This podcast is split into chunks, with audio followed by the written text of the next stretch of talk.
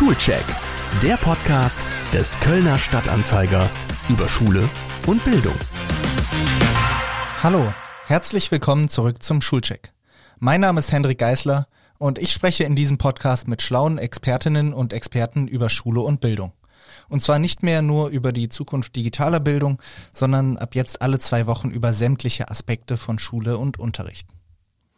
Ich freue mich sehr, heute Ines Langemeier im Schulcheck begrüßen zu dürfen. Ines Langemeier ist Professorin für Lehr-Lernforschung am Karlsruher Institut für Technologie und Leiterin des dortigen Lernlabors. Seit 2014 lehrt sie am KIT und verbindet pädagogisch-psychologische Lehr-Lernforschung mit den Gebieten allgemeine Pädagogik und Berufspädagogik. Damit ist es keine Überraschung, worüber ich mit der Lehr-Lernforscherin sprechen möchte. Über das Lernen oder auch ein bisschen über das Lehren.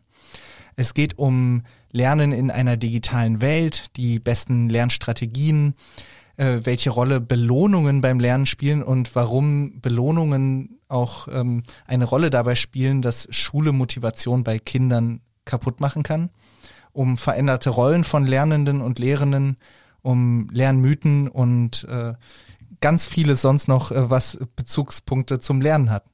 Ich hoffe, Sie lernen beim Zuhören auch was. Viel Spaß. Hallo, Frau Langemeier. Schön, dass Sie da sind. Ja, nett, dass Sie mich eingeladen haben hier zu dem Podcast. Wenn ich schon einmal mit einer Lehr-Lernforscherin sprechen kann, dann interessiert mich am brennendsten direkt am Anfang, wie Sie eigentlich lernen. Wenn Sie etwas Neues erfahren möchten, was ist Ihre beste Lernstrategie? Also ich glaube, dass ich mich einfach mit meinem Interesse der Sache zuwende. Und natürlich, wenn ich das für eine längere Zeit mache, zum Beispiel zum Forschen, dann mache ich mir natürlich auch einen Plan. Aber so der erste Moment auch für dieses Gefühl, oh, da ist was Spannendes, ich habe richtig Lust, da gehe ich einfach und steige sofort einfach ein. Das, ja, ja, führen Sie gerne noch weiter aus? Ja, also ähm, es kommt ein bisschen darauf an, was man so alles äh, zum Lernen sich vornimmt. Ja, also ähm, wenn ich was ganz Neues machen muss, dann muss ich schon ein bisschen auch einmal drüber nachdenken. Aber das, was ich schon, schon gut kenne, da möchte ich einfach am liebsten gleich mal einsteigen und mich eine Weile vertiefen, Zeit nehmen.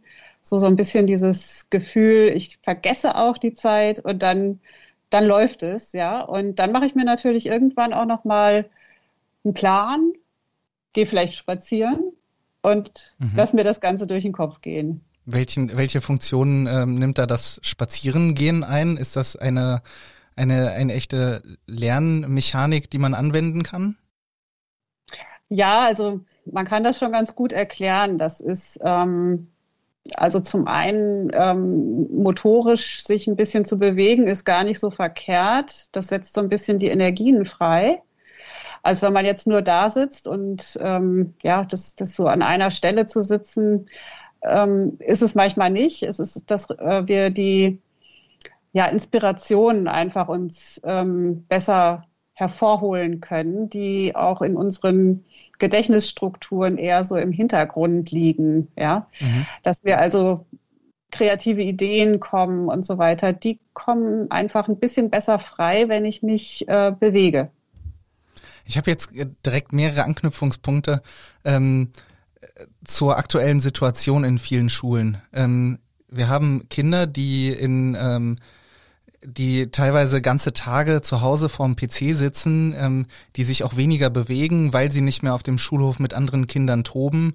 Ähm, mhm. Da denke ich mir direkt, okay, wenn so, so was Motorisches auch Kräfte freisetzt, auch ähm, ja, Lernkräfte freisetzt, mhm. dann ist da ja auch wirklich gerade ein großes Problem und kein Wunder, wenn Kinder sagen, wie sie es uns auch schon häufig gesagt haben, es fällt ihnen in dieser Zeit deutlich schwerer zu lernen. Auf jeden Fall. Das also ist das eine, dass wir diese Motorik ähm, tagtäglich dann nicht anregen, wenn die Kinder zu Hause sitzen und zwar auch ohne diese Pausen, ja, die Pausenregel, dass nach 45 Minuten oder spätestens zumindest nach 90 Minuten die Kinder mal aufstehen können und einfach auch da mal die Bewegung suchen können. Ähm, das machen sie zu Hause teilweise nicht. Und das ist tatsächlich, das hat äh, eine Wirkung. Und ich denke auch, dass die Motivationsprobleme, von denen ja viele berichten, ähm, dass die genau daher rühren. Hinzu kommt natürlich auch, dass das Alleinsein vor dem Bildschirm nicht gut ist. Also wir unterschätzen das wahrscheinlich sehr, weil wir sehr ähm, geprägt sind von so einer Vorstellung, der Lernende, der muss alleine was können. Ja, deswegen fördern wir ganz stark auch die Kompetenzen, dass jemand etwas ganz selbstständig kann. So, die Selbstständigkeit ist natürlich richtig, aber was doch zu kurz kommt, ist, dass ganz viel auch kognitiv passiert, wenn die Kinder was zusammen machen wenn sie sich zusammen koordinieren, ihre Perspektiven miteinander verschränken. Das ist ungeheuer wichtig. Oder auch die Anregungen, also auch motivationale Anregungen. Ich möchte auch was können, was ein anderer kann. Ich beobachte das bei jemandem und plötzlich wird es für mich interessant. Ähm, oder ich beobachte auch, ja, wie cool jemand geht oder sich benimmt, ja, und plötzlich bin ich dadurch angeregt. Und all diese Anregungen, die im Schulalltag passieren, die können wir ja zu Hause gar nicht so ersetzen. Und das macht auch ein Stück weit dieser, ähm, ja, diese Lethargie quasi im Moment aus. Ähm, für manche Kinder ist es vielleicht nicht so schwierig, vielleicht weil sie eben Geschwisterkinder haben, die zu Hause dann auch zu beobachten sind. Aber es ist halt nicht das Gleiche wie die Altersgenossen um sich herum zu haben und immer wieder auch alleine, dass das im Hinterkopf abläuft, das also Gespräch mit sich, dass man sich fragt, ähm, ja, wie möchte ich sein, wie möchte ich werden, was finde ich gerade interessant und cool. Das, das sind ja Sachen, die, die ähm, sind lebensnotwendig, sage ich mal, ja, mhm. als gesundes äh, Entwicklungsverhalten bei Kindern. Das regt ungemein viel an und das ist mehr als nur, ja, dass ich den Wissensstoff sozusagen der Schule mitbekomme. Jetzt äh, wird gerade viel über Lernlücken und das Aufholen von Lernlücken geredet. Da mhm. geht es dann natürlich zum einen um das Aufholen von ähm, verpasstem Wissen, verpassten mhm. äh, Kenntnissen, aber wenn ich jetzt gerade über das nachdenke, was Sie gesagt haben, dann geht es natürlich auch ähm, darum, das, was man so sozial mitnimmt im, im Miteinander in der Schule. Äh, gibt's da, sehen Sie die Gefahr, dass da Dinge nicht mehr aufgeholt werden können, dass da vielleicht auch irgendwie ein, ähm, ein Schaden zurückbleibt, der jetzt noch gar nicht greifbar ist bei Kindern und Jugendlichen? Ich glaube, wir können schon was greifen. Also zum einen, ähm, dass tagtäglich sich für Dinge zu öffnen, für Dinge zu motivieren. Ja, ähm, das lernen wir auch in der Schule und zwar en passant. Das lernen wir ja mit dem, dass andere dabei sind und mit uns auch was tun. Ähm, das heißt, ich mache mir tatsächlich ein bisschen mehr Sorgen um die Entwicklung der Kinder, als darum, dass sie Stoff verpasst haben. Warum? Also natürlich gibt es auch ganz wichtige ähm, Lücken im Wissen, die wir schließen müssen. Aber das Wissen, das ich in der Schule aufnehme, das wissen wir alle, vergessen wir ja auch wieder. Ähm, deswegen ist es viel wichtiger, dass wir solche Erfahrungen machen, also wie ich mit Schwierigkeiten umgehe, Herausforderungen umgehe, dass ich äh, lerne, eben mich immer wieder neu auch zu motivieren, etwas an, als Anregung aufzunehmen. Ähm, und das glaube ich, das sind die wichtigen Erfahrungen für das Leben. Denn wenn ich mir ein also ein Ziel setze und ich möchte das erreichen, weil ich ein extremes Interesse habe zum Beispiel, dann passiert das ganz schnell, dass wir uns viel Wissen drauf schaffen, dass wir uns viel an Kompetenzen drauf schaffen und das fällt uns leicht. Und in dem Moment, wo das motivationale Geschehen so dahinter zurückbleibt, dann haben wir natürlich genau das Problem. Dann fängt es nämlich an, eher auch in, in eine Abwärtsspirale zu gehen. Also, dass, dass ich mich tagtäglich nicht motivieren kann, nichts äh, tue, weil es mir Spaß macht.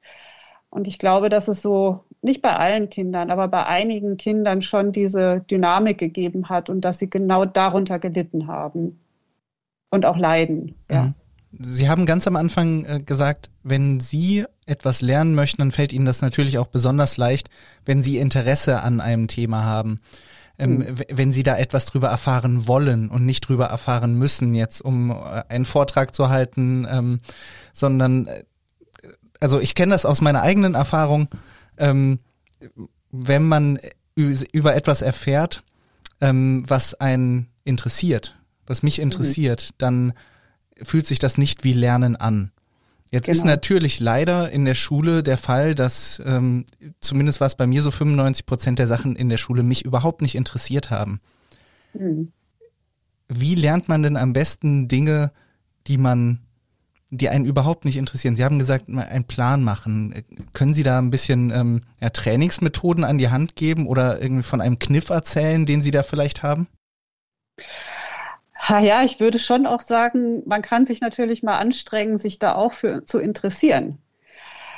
Also man kann das motivationale Geschehen quasi eigentlich nicht austricksen. Das ist das Problem. Ich kann zwar, also das geht eigentlich für eine kurze Zeit dann nur, weil es so anstrengend ist. Ich kann mich natürlich zwingen, das und das zu tun. Aber überlegen Sie mal, wie schnell ist sozusagen der Kopf auch einfach wieder bei anderen Gedanken der ist dann einfach weg. Ne? Das, mhm. ähm, ähm, das bringt nichts. Also ich muss schon ein gewisses Gefühl dafür aufbringen, dass da irgendwas Interessantes dabei ist. Und deswegen ist sozusagen der äh, Kniff eher dann zu gucken, ach, gibt es nicht vielleicht doch irgendwas, was mit meinen Interessen korrespondiert und wo ich die Verbindung nochmal herstellen kann, selbst wenn mich das Thema so nicht interessiert.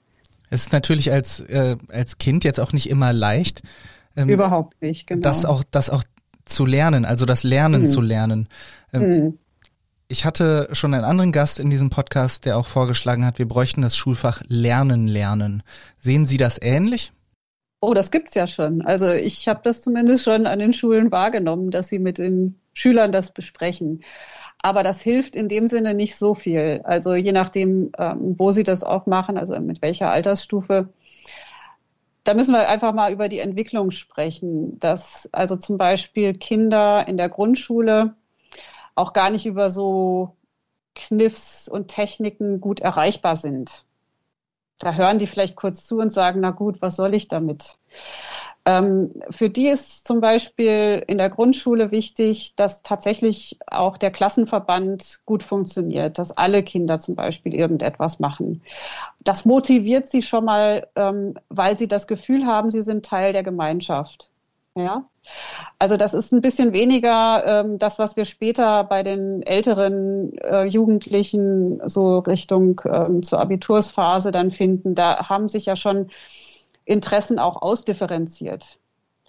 Und manches motiviert, also bei den jüngeren Kindern, wie gesagt, eher dadurch, dass ich auch ähm, vormache, nachmache. Da kommt das Imitationslernen sozusagen mit rein. Oder dass ich Rollenspiele mache. Das sind solche, also von der motivationalen Ebene her, die ganz klar auf der Ebene soziale Motivation liegen ja, auch zum Teil weniger auf Leistungsmotivation aus, als äh, dann später, wenn, wenn ähm, zum Beispiel Wettbewerbe und so weiter gemacht werden.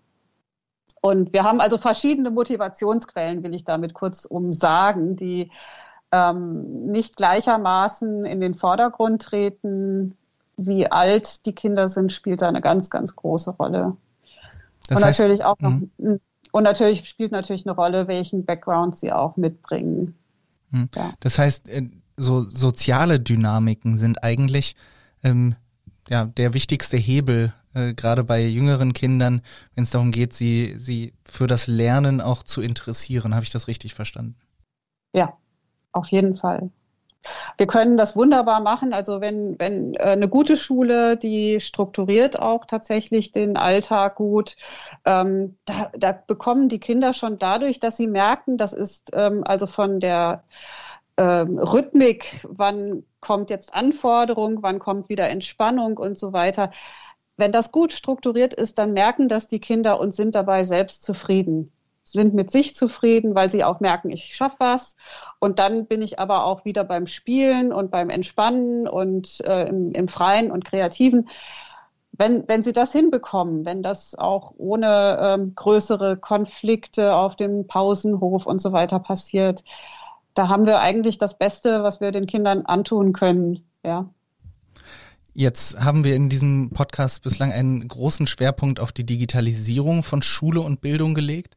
Und mich interessiert in dem Zusammenhang, wie sich Lernen durch Digitalisierung verändert hat. Das ist natürlich, Digitalisierung ist ein großes Wort, was alles und nichts bedeutet.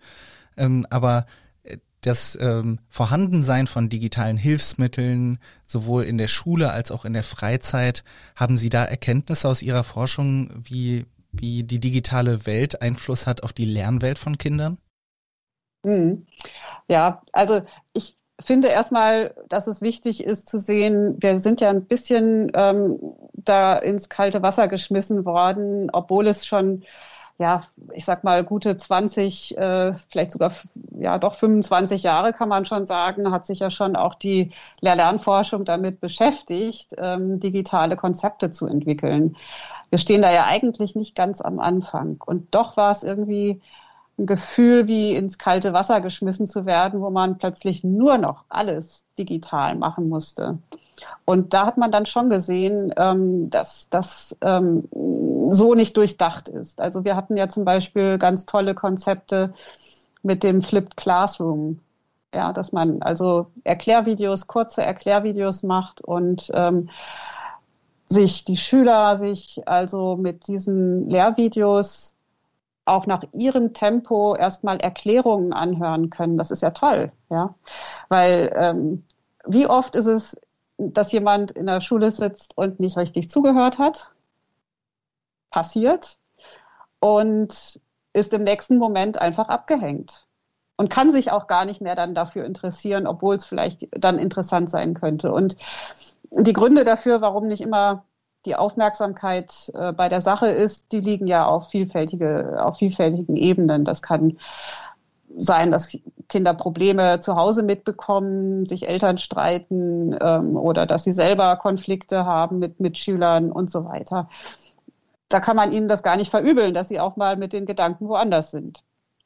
Jedenfalls, wenn ich einen Unterricht habe und diesen ergänzen kann durch Lehrvideos, habe ich ein, eine Möglichkeit, dass sich alle eigentlich mit dem Stoff ganz gut erstmal sachlich auseinandersetzen können.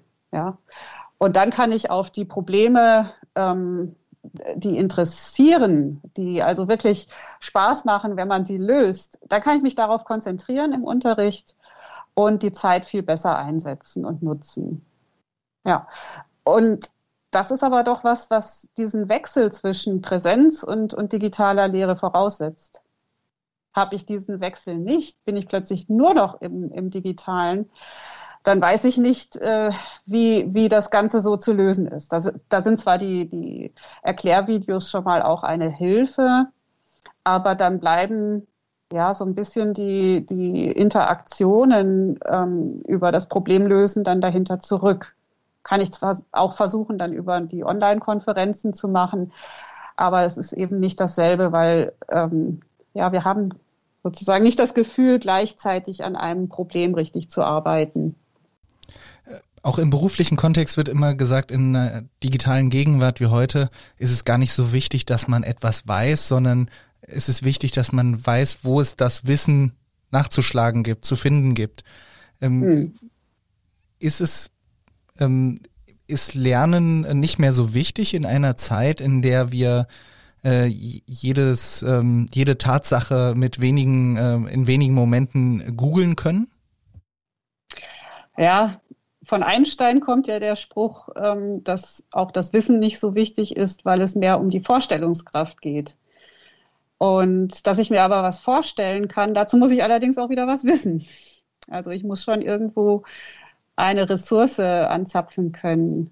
Und, und natürlich ist es so, dass, ähm, dass Googeln eine Hilfe ist, wie schnell man da also an Informationen kommt. Das beschleunigt schon einiges, wenn man das mal vergleicht mit der Zeit, wo wir mühsam in Lexika nachgeschlagen haben und so weiter. Also diese Hilfe ist sicherlich ähm, sinnvoll, aber nur als Hilfe. Ja. Und wenn ich selbst nicht die, diesen großen Überblick habe über ein Wissensgebiet, dann weiß ich ja nicht mal, wonach ich eigentlich suchen soll und was überhaupt wichtig ist. Ich muss also einschätzen können, dass es irgendetwas gibt, was von Belang ist und, und auch natürlich, wofür es jetzt eingesetzt werden könnte.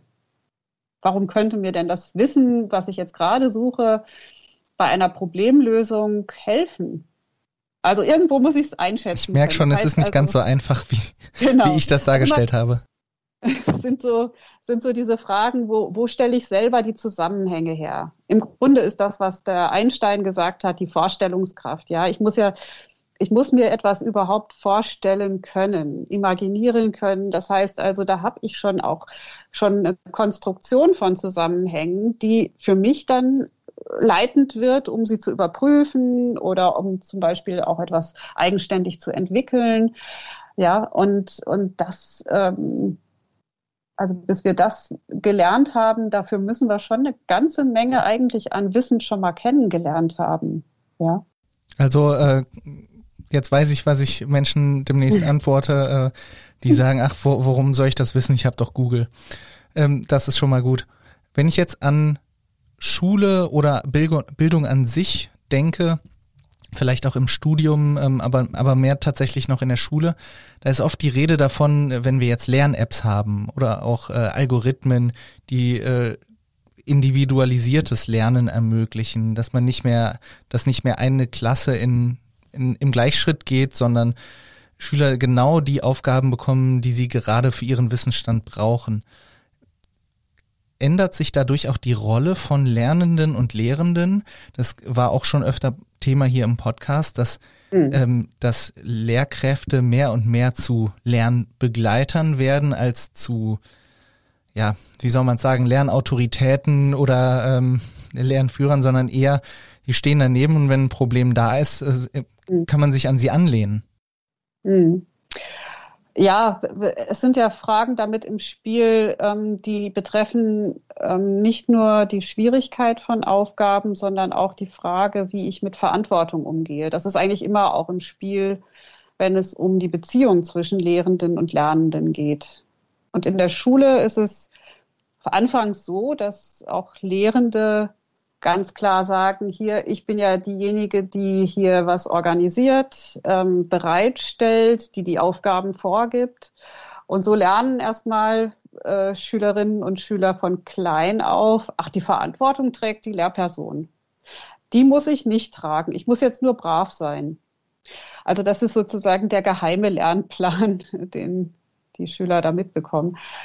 Und der muss sich aber, wenn wir das aus unserer Entwicklungssicht auch sehen, ein bisschen verändern. Wir wollen ja, dass Menschen nicht ganz ähm, unselbstständig in die Welt gehen, sondern wir wollen sie ja zur Selbstständigkeit ermutigen und befähigen. Also heißt es auch, dass es um Verantwortung geht. Und eine Frage ist, wie verantworte ich auch mich mir selbst gegenüber? Wenn ich also mir selbst Aufgaben abverlange, die zu schwer sind, dann bin ich eigentlich ein bisschen auf dem Holzweg. Dann heißt es eigentlich, ich erwarte von mir Dinge, die ich nicht erfüllen kann. Das heißt, ich frustriere mich selbst. Das möchte ich eigentlich nicht, dass Menschen das lernen. Sie sollen sich ja Aufgaben so stellen, dass sie daran wachsen können. Und damit habe ich dann ein bisschen das Problem. Also ich habe noch bis jetzt nicht so viele ähm, sinnvolle Lösungen gesehen, aber ich habe das Gefühl, wenn jetzt äh, eine künstliche Intelligenz ähm, getrimmt darauf ist, Lernschwierigkeiten ähm, so abzumessen, dass man sie individualisiert den Schülern ähm, entsprechend ihres Lernstandes gibt, dann bricht ja genau diese Aufgabe weg dass ein Schüler das vielleicht auch mal selber einschätzen muss und auch sagen muss, ich habe hier tatsächlich also das Problem, dass das zu schwierig für mich ist und erstmal auch diese kognitive Auseinandersetzung damit führt. Das ist mhm. ja durchaus total lehrreich. Ja? Das heißt, Sie sind keine Freundin äh, von, ähm, von strikten neuen Modellen, wo gesagt wird, äh, Lehrerinnen und Lehrer sind nur noch Lernbegleiter, aber ähm, stehen nicht mehr vor der Klasse und vermitteln erstmal Wissen. Ähm, muss das eine Mischung aus beidem sein oder ähm, was ist da Ihre Lösung? Ja, ich meine, Lehrende, also Sie können das als Begleiter äh, auch, auch beschreiben, aber was heißt das eigentlich? Also es, es heißt doch immer wieder, dass wir ähm, als Lehrende auch gucken müssen, in welcher Situation kann ich das auch Lernenden mal zumuten, dass sie sich mit ähm, ihrer Verantwortung für sich selbst konfrontieren. Ja, das ist an den Aufgaben zum Beispiel erfahrbar. Ja, wenn also Lehrende mit den Aufgaben bestimmte Schwierigkeitshöhen und Hürden aufbauen, kann es sein, dass sie, dass sie das bewusst machen, dass es ähm, vielleicht eine, ein Stück zu viel ist. Ja, weil sie auch den Lernenden nochmal zeigen möchten, ja, vielleicht ist es richtig, ähm, sich jetzt nochmal Gedanken zu machen. Was kann ich hier verantworten? Vielleicht ist, ist es erstmal diese Haltung von, von, den, von den Lernenden, die dabei verändert werden soll. Ja, dass man nicht einfach nur übermütig sagt, wieso ich beherrsche das doch alles. Ne? Und äh, Sie können mir ja gar nichts erzählen und ich kann das ja alles äh, super gut entscheiden. Und dann könnte es sein, dass äh, ein Lehrer, eine Lehrerin sagt, okay, dann gucken wir doch mal, ob du jetzt mit dieser Aufgabe klarkommst. Dann schauen wir doch mal. Ja? Und dann kommt vielleicht auch der Moment, wo dann die Auseinandersetzung darüber stattfindet, war das denn sinnvoll, eine überfordernde Aufgabe zu geben und was, ne, was hat sie damit eigentlich oder der Lehrer im Sinn gehabt? Das muss nicht unbedingt die Lehrerin gewesen sein, sondern so. Und das, ähm, das finde ich, ne, das ich das Spannende eigentlich beim, beim Lehren und Lernen, dass da so viel mit mehr, auch mehr im Spiel ist. Es geht ja nicht nur um den Stoff, den ich beherrschen muss, sondern ich muss auch mich mit mir, mir selber auseinandersetzen. Ja. Und, mhm. und das kann ich aber nur dann, ich weiß nicht, ob ich das jetzt als Begleitung sehen würde, sondern das ist ja teilweise eine direkte Konfrontation auch, eine Abreibung. Ja. Ähm, warum hat mir jemand hier so viel abverlangt? Vielleicht muss es auch mal diesen Protest geben, ja, dagegen. Das war jetzt echt zu viel. Finde mhm. ich nicht gut. Ne? Das ist so, also da passiert einfach mehr, als, als nur dann daneben zu stehen und zu gucken, wie, wie sich jemand sozusagen wie Fast Food irgendwie die Aufgaben reinzieht. Mhm. Ja. Ich würde äh, gerne nochmal über Lernmotivation sprechen. Mir hat kürzlich mhm. ein Podcast-Gast äh, gesagt, Kinder hätten ein großes natürliches Interesse am Lernen, also sind sehr äh, intrinsisch motiviert, äh, wollen eigentlich neue Dinge erfahren. Und wenn mhm. sie dann in die Schule kommen, dann macht die Schule die Motivation kaputt, weil sie da in ein enges Korsett gegossen wird. Ähm, das ist ein, eine Kritik am bestehenden System Schule, das nach äh, äh Schema mhm. F funktioniert. Was sagen Sie dazu? Hat, hat, hatte mein Podcast-Gast recht oder ist das nicht so einfach? Ja, es gibt da zwei äh, Dinge vielleicht. Also die eine Sache ist, dass man in Studien mal ähm, nachgewiesen hat, sobald ich also Leistungen belohne, dass ich damit die intrinsische Motivation kaputt mache. Das könnten jetzt also gute Noten oder auch schlechte Noten sein, ähm, dass das einen Effekt hat. Ja, ähm, also das hat man immer wieder. Also intrinsische Motivation, die braucht keine extra Belohnung. Die ist ja selber schon die Belohnung. Und wenn ich die Belohnung hinzufüge, dann habe ich tatsächlich in Studien nachweisbar auch einen Effekt, dass dann das Gefühl entsteht, ach, das muss ich jetzt ja nicht weitermachen, weil das ist jetzt ja schon belohnt worden. Das heißt keine Belohnung zeigen oder so einfach ist ja. es dann wahrscheinlich, ja, heißt es? Ja, tatsächlich ist es so. Aber also, das heißt also kein, ähm, wenn jetzt die gute Note nach Hause kommt, äh, nicht, nicht die 10 Euro extra oder ähm, wie man es vielleicht kennt, ähm, oder geht es da gar nicht um solche Belohnungen? Ist das eher die Note an sich? Also die, die Schulen geben ja Noten, so ist es äh, einfach. Ähm, aber man stellt eben einmal fest, also dass Schule vielleicht deswegen auch Motivation ähm, zerstört. Das können wir zumindest auf andere Studien zurückführen, wo mal getestet wurde, wenn ich eine Spielgelegenheit Kindern zeige oder Malgelegenheit, das war ein Experiment, wo gemalt wurde, man legt den Kindern also Malutensilien bereit, Ja, dann haben die Kinder das gemacht und dann eine Gruppe wurde entlohnt und gesagt, hier, jetzt kriegt ihr eine Belohnung dafür, dass ihr gemalt habt. Und die andere Gruppe hat keine bekommen. Und dann hat man, nachdem das Experiment quasi offiziell beendet war, dann das Eigentliche beobachtet, nämlich wie viele Kinder malen denn später noch, nachdem sie also die Belohnung bekommen haben, weiter. Und das war der interessante Punkt. Also die Kinder, die belohnt wurden, haben den äh, Stift nicht mehr in die Hand genommen und haben kein Bild mehr gemalt. Und die anderen haben diese Tätigkeit wieder aufgegriffen. Das finde ich gerade total, total erschreckend. Vielleicht wäre ich besser in Mathe gewesen, hätte ich keine Noten dafür bekommen. Das mag sein, ich weiß es nicht. also ähm, und die Schule vergibt Noten und damit äh, ist es auch wie eine Belohnung. Und damit ist es auch so, ich glaube, dass wir das bei Schülern feststellen können, dass sie tatsächlich sagen, okay, das ist jetzt der Stoff gewesen, den haben wir jetzt durchgenommen, der ist jetzt erledigt und damit hake ich ihn ab. Und er ist jetzt durch eine Arbeit ähm, abgeprüft worden und jetzt ist das vorbei. Und dann legen sie quasi auch die Beschäftigung mit dem Stoff irgendwo ab.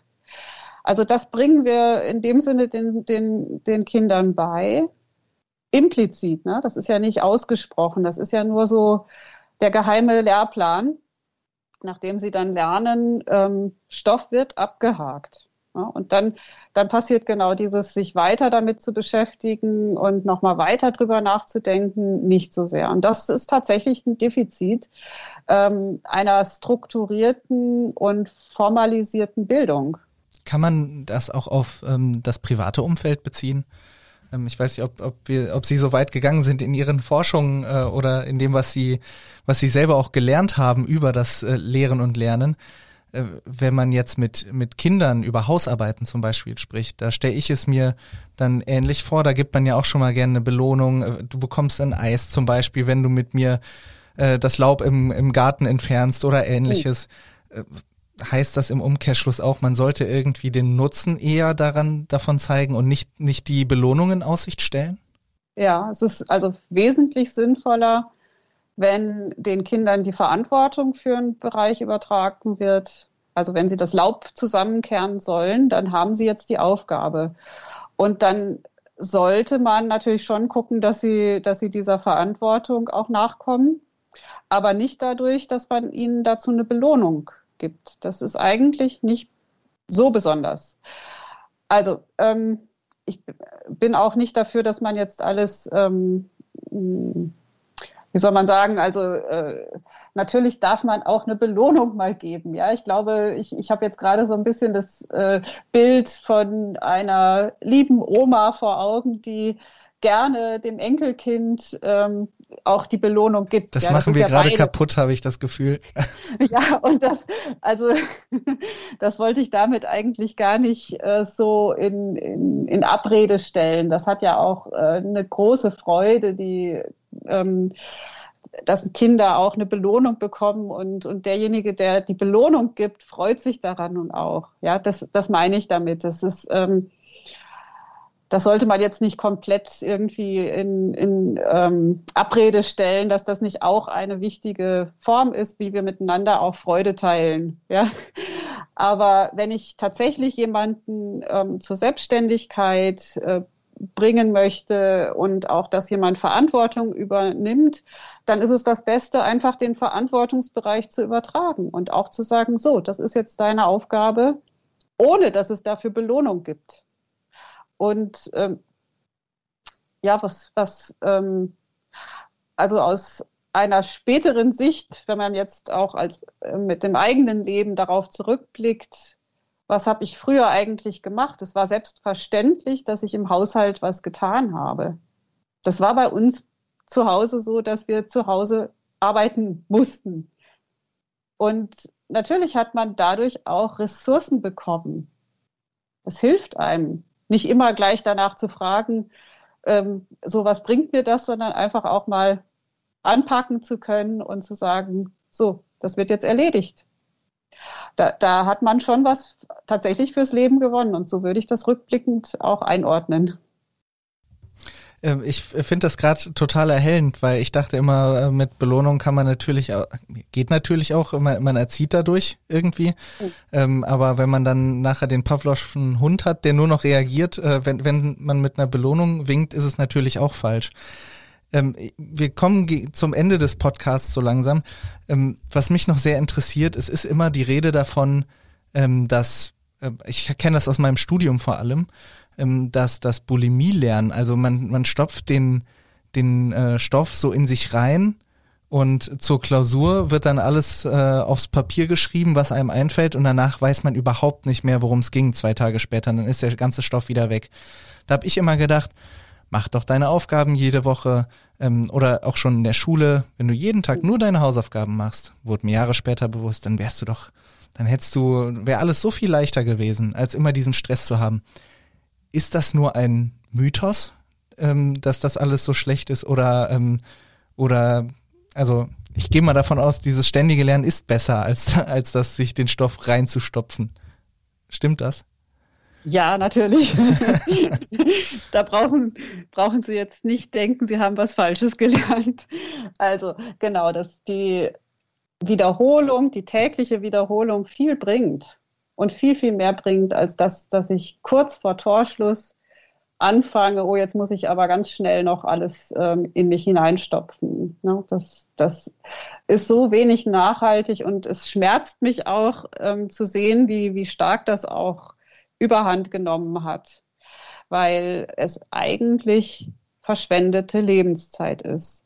Ja, das muss man wirklich sagen, weil äh, was habe ich denn davon, wenn ich nach einer Woche schon nicht mehr weiß, was ich davor gelernt habe? Ich kann da so ein bisschen die Analogie zum, äh, zu meiner Arbeit auch ziehen. Äh, was viele Kolleginnen und Kollegen und auch ich oftmals verspüren, ist, je näher die Deadline rückt, desto schneller lässt sich arbeiten, weil man dann, weil man es dann muss. Da ist ja die Parallele zu den Klausuren, für die man dann lernt, äh, schon gegeben. Ähm, aber das ist ja auch ein erlerntes Verhalten. Man sagt ja in solchen Gruppen auch, äh, bestätigt man sich in dem Verhalten, indem man sagt, ja, ja, ich kann auch nur, ich kann auch viel besser arbeiten, wenn ich eine Deadline habe und es näher kommt, sonst funktioniere ich gar nicht. Kann man das irgendwie durchbrechen? Haben Sie da eine, eine Taktik vielleicht noch mal zum Schluss äh, oder ist es zu viel verlangt? Also vielleicht erst noch mal dazu, das ist ja eine angstbesetzte Motivation, die man dann hat. Und das selbst äh, diese Angst auch ausstrahlt darauf, was ich lerne, das ist erstmal der, der psychologische Effekt. Ja, das muss man erstmal verstehen. Wenn ich also psychologisch Dinge unter Angst lerne, dann rufe ich sie eigentlich auch nur unter Angst wieder ab. Das ist das Blöde. Also wenn ich andere Emotionen wie Freude ähm, und Interesse, Neugier damit verknüpfe, was ich da tue, dann habe ich diese Emotionen ähm, auch verbunden mit der Sache selbst. Ja. Und deswegen, wenn ich dann auch wieder freudig ähm, an irgendwelche Sachen denke, kommen mir auch spontan und schnell die Sachen in den Sinn, die ich mit Freude gelernt habe. So, das ist, das ist erstmal das, was wir psychologisch ganz gut nachweisen können. Und dann, dann also, heißt es wahrscheinlich, man muss sich erstmal dazu zwingen, zu diesem entspannteren Lernen? Und dann, dann empfindet man Freude, weil es eben nicht dieser Stress ist und dann, äh, ja. dann, dann lernt man das wieder, wieder neu. Ist das die ja. Lösung? Genau, wobei zwingen, da habe ich jetzt auch gerade schon überlegt, also das wäre ja auch schon wieder ähm, eine relativ negative Emotion, ja. Ähm, Mir fiel noch ein, man kann sich ja selbst belohnen. Ja, das, das, das auf jeden Fall. Das also eine selbst, Fall. Eine, wenn man sich selbst belohnt, dann ist das besser, als wenn andere einen belohnen? Ähm, also wenn die Belohnung quasi äh, bedeutet, ich genieße mich selbst. Ja, nicht, dass ich jetzt belohne, indem ich jetzt zum Beispiel sage, dann kaufe ich mir das äh, was ich jetzt schon sowieso haben möchte. Mhm. Ne? Also dann habe ich wieder diese externe oder extrinsische Motivation angesprochen. Aber wenn ich mich erstmal auch äh, dadurch belohne, dass ich also mir zum Beispiel selbst auf die Schulter klopfe, was ich da geschafft habe, das ist gut. Mhm. Ich genieße, ich genieße, dass ich das kann, dass ich etwas geschafft habe. Und ich wollte nur kurz sagen, bei der, also damit ich nicht einfach nur mich zwingen muss. Also das gelingt eben tatsächlich nur für einen begrenzten Zeitraum. Wir haben nicht so viel Energie, um uns die ganze Zeit zu zwingen. Und wenn wir es tun würden mit so viel Energie, dann sind wir irgendwann auch ausgebrannt. Ja, mhm. das, das ist also auch aus dem psychologischen Grund nicht ganz förderlich. Was wir aber tun können, ist tatsächlich einfach zu sagen, ich versuche mir täglich Zeiten zu reservieren, um das Lernen anzugehen. Die Zeiten, die können am Anfang auch kurz sein, so dass es tatsächlich nicht so eine große Überwindung ist, das zu tun. Aber es sollte eben regelmäßig und zu gleicher Zeit passieren am Tag. Der Körper lernt das nämlich. Also wir sind wirklich ein bisschen die Pavlovschen Hunde. ja, der Körper ist dann nämlich, wenn er zu einer bestimmten Zeit auch gefordert wird, konzentriert zu sein, dann lernt er konzentriert zu sein. Das sollten wir nutzen. Da sollte man also einfach dranbleiben, selbst wenn man jetzt sagt, ich bin tatsächlich echt nicht der Konzentrationstyp. Ja, da habe ich echt Schwierigkeiten. Aber es ist tatsächlich ein Trick. Ich mache das am Tag, dann und dann und dann. Auch gut mit ähm, Pausen dazwischen. Und dann funktioniert das. Der Körper gewöhnt sich daran. Und dann kann ich die Zeiten ja auch ein bisschen verlängern. Dann geht das bei mir ist diese Phase jetzt ähm, in den nächsten drei Stunden tatsächlich, wir haben jetzt 20 vor vier, in den nächsten drei Stunden äh, lockt der Redaktionsschluss und da ist man leider wieder gezwungen, sich zu konzentrieren, aber da fällt es auch auf Dauer am leichtesten. Es hat mir total mhm. Spaß gemacht, mich mit Ihnen zu unterhalten und ich ich glaube, ich habe viel gelernt. Das äh, sehe ich dann ja, wenn ich mal irgendwann mich darüber unterhalte und wieder etwas wiedergeben kann von dem, was wir gesprochen haben. Ja, vielen Dank für das angenehme Gespräch. Ja, vielen Dank, dass Sie mein Gast waren. Auf Wiedersehen. Dann noch frohes Schaffen. Dankeschön. Und haben Sie, liebe Zuhörerinnen und Zuhörer, etwas gelernt? Schreiben Sie mir gerne per E-Mail, welchen Aspekt Sie besonders spannend fanden oder welches Thema Sie im Schulcheck demnächst hören möchten. Schreiben Sie dafür an schule.dumont.de. Ich freue mich, wenn Sie diesen Podcast abonnieren, nämlich auf Spotify, Apple Podcasts oder überall sonst, wo es Podcasts gibt. Bis bald und alles Gute in dieser nervenaufreibenden Zeit.